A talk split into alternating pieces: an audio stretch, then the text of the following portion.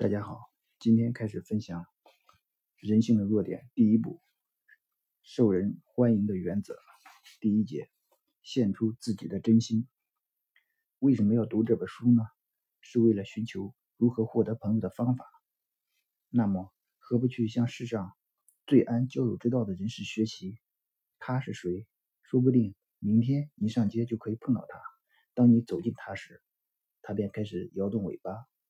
你若是停下来抚摸它，它便高兴地跳起来，和你表示无比的亲热。而你知道，它那热情背后绝无别的动机，而不是要卖给你一块地皮，更不是为了要和你结婚。你曾否想过，狗是唯一不需为生活而努努力的动物？母鸡需下蛋，母牛需挤奶，金丝雀也需有好歌口，而狗的存在。只是为了要把纯洁的爱奉献给您。我五岁的时候，父亲以五毛钱买了一只黄色小狗。那只小狗的存在，对当时的我而言，是无可取代的新新欢。每天下午一点到四点半左右，小狗一定会坐在院前，用漂亮的眼睛一直盯着田间小路。而当它听到我的声音，或者看到我捧着饭盒穿过矮林时，就会箭一般的飞奔山上迎接我。狂喜的又叫又跳。之后的五年间，小狗提比一直是我唯一的好伙伴。但是某个晚上，在我离我不到十英尺之处，提比遭到雷击而死。他的死在我幼小心灵中烙下终身难忘的悲伤。提比未读过心理学的书籍，而且也无此必要。与其想刻意的引起对方的关心，倒不如纯粹的给予对方关心。若为真正了解别人而努力，只要花费短短的两个小时，即可获得无数的友谊。如此，比起为了使别人了解自己而费了两年时间苦战才获得的友谊，还要超出许多。换言之，获得友谊的最佳途径是先做对方的朋友。尽管如此，仍有人终生犯错，一味设法使别人对。他们发生兴趣，他们不了解别人同自己一样只关心一己的兴趣。日日月月，岁岁年年，纽约电话公司对于什么样的话最常被用、最常被使用做了详细的研究。果不出所料，被使用最多的是“我”。五百通电话中被使用了三千九百九十九次“我”，我，我，哦。我我我，当你在看一张有你在其中的团体照时，你首先找的是谁呢？认为自己被他人关心的人，请回答以下的问题：如果你在今晚去世，会有多少人来参加葬礼？如果你不关心对方的话，你凭什么要对方先来关心您呢？只想令人佩服而引起关心，绝对无法交到许多真正的朋友。真正的朋友。不能以那种方法而获得。拿破仑这样试过。当他和妻子约瑟芬分别前，如此说：“约瑟芬呐，我是世界上最幸运的人，但是现在我能真正幸运的只有你一个人了。”历史学家说，对他来说，连那位约瑟芬是不是能信赖还是很大的疑问。维也纳的著名心理学家安德诺在其著作《人生之意义》里说。不关心、不关心他人之人，一定会步上苦难的人生，对于他人也会造成伤害。人类所有得失都是由那些人而产生的。心理学书籍固然很多，却难以碰到如此意味深长的话。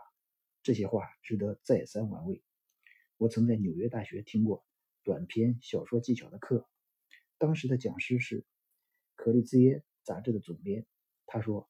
从堆积在桌上的许多稿子中随意抽出一篇来看，只要看过两三节，就能马上知道那位作者是是否喜爱人。如果作者不喜欢人，那么世上的人也会也不会喜欢那个人的作品。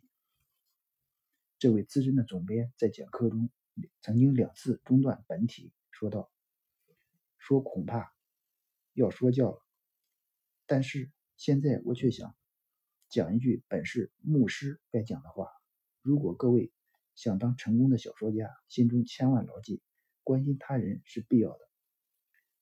如果真是这样的话，那么在面前，在面对他人的时候，岂不是要加倍的去关心对方？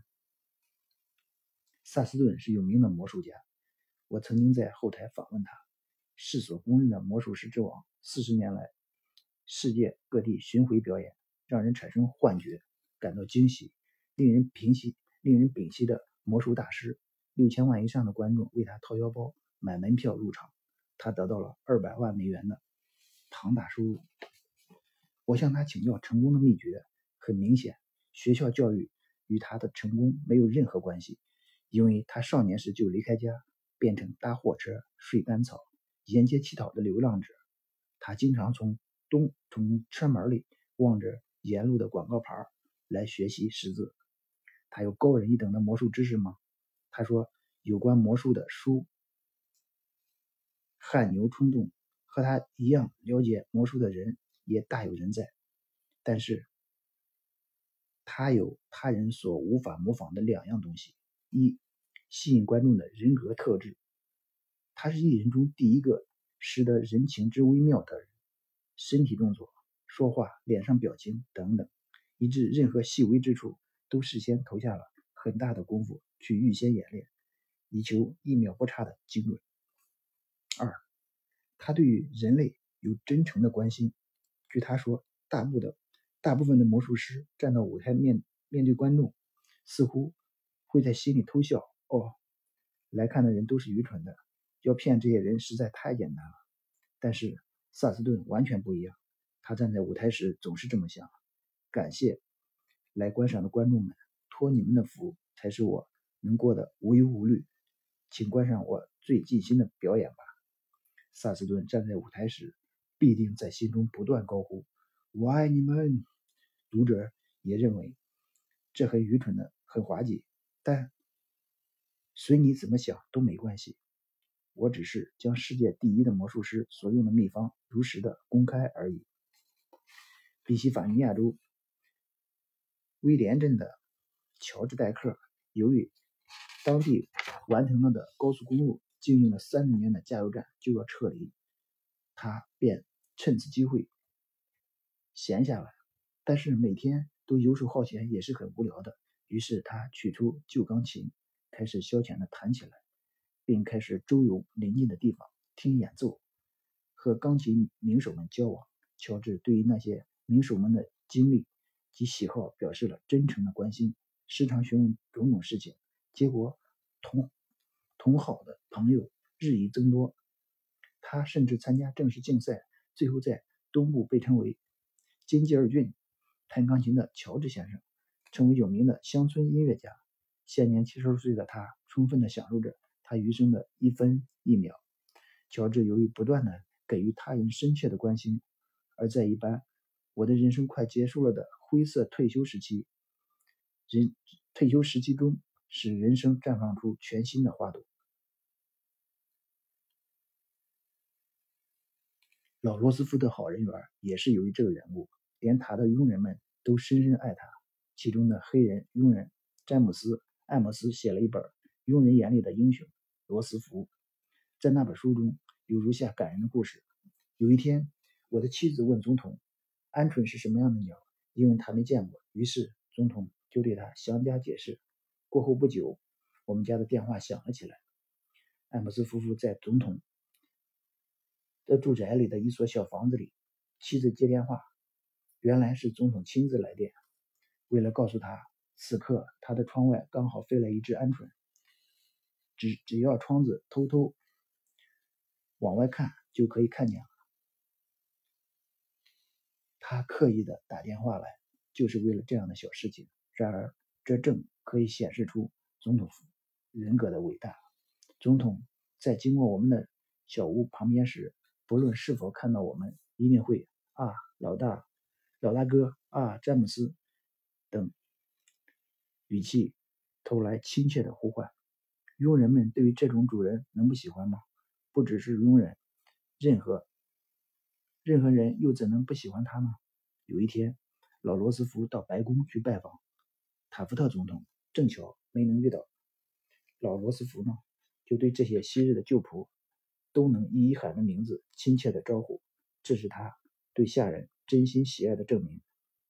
在厨房看到女佣爱丽丝时，老罗老罗斯福问他：“还是一样烤玉米面包吗？”“是的，不过只有我们佣人要吃的时候才会偶尔烤来吃。现在二楼的人都不吃了。”老罗斯福一听，便打抱不平的大声说：“不懂美味的人呀！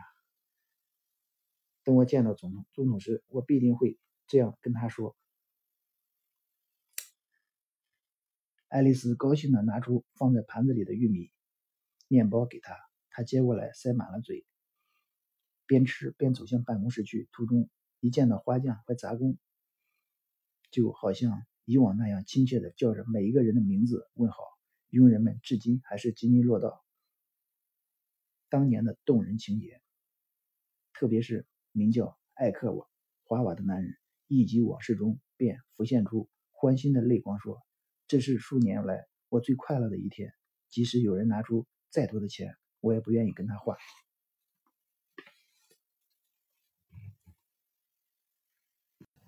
好的，今天就给大家分享到这里，我们下期再见，谢谢大家。